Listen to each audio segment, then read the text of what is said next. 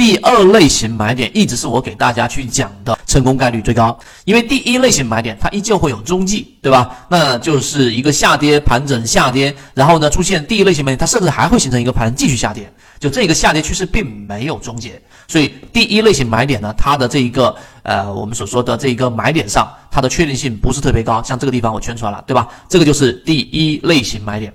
第二类型买点的特点是什么呢？大家注意看，第二类型买点就是在第一类型买点之后的第一次空头反抽不创新低，就这一条，对吧？这是第一类型买点，然后这是多头，对吧？空头的第一次回抽。这一个回抽只要不创前面这个新低，那么这个就是我们说的第二类型买点。第二类型买点呢，它就是一个非常有利的位置，这是第一个点。第二个呢，就是所谓的第二类型买点，你只要切换到小级别里面去，你依旧能够找到背驰。也就是这一个回抽，我们刚刚圈出来这个回抽，实际上在小级别上就已经发生了我们所说的背驰。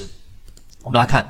那么第二类型和第一类型的买点呢，到底有什么差异？第一类型呢，它的低点啊肯定是最低的啦，也就是利润空间最大了。但是由于它的确定性是最不高的啊，最不高的，所以呢，第二类型买点也就经常给大家讲，你是愿意做左侧交易还是右侧交易？那如果你自己的模型还确定性不那么高的情况之下，尽可能的去做右右侧交易。而第二类型买点就相当于一个 V 字形。对吧？它的次低点我们找到了，来确定这个地方就是一个低点，来确定这个地地方就是我们说的第一类型买点。所以第二类型买点的特点就是它的确定性很高啊，很高，是所有的买卖点当中最高的。而位置呢，它相对高一些，但是我们认为这个相对高一些也是我们可以接受的这样的一个范围。那么第二类型买点还有一个特点呢，它是接近第三买，因此呢，它不会像第一类型买点里面有太多的不确定性。所谓太多的不确定性是什么呢？就像刚才我们所说的一个下跌盘整，对吧？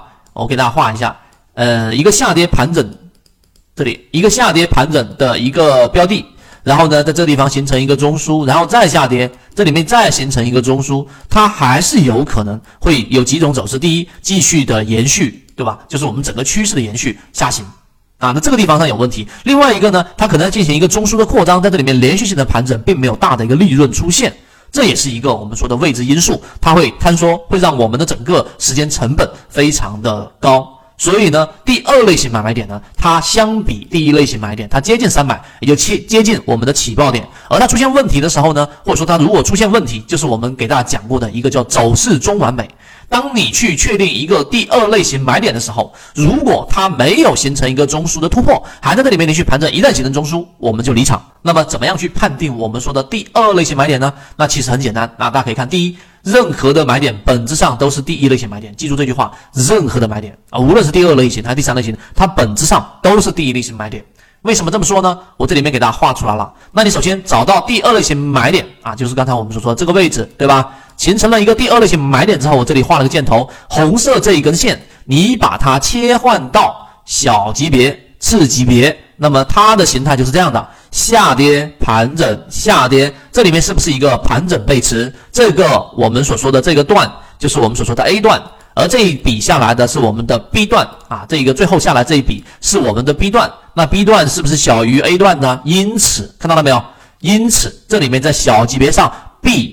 小于 A 形成了一个背驰，因此它所对应的这一笔在大级别日线级别上的这一个回抽，那么这个地方上大概率就是一个准确的第二类型买点了。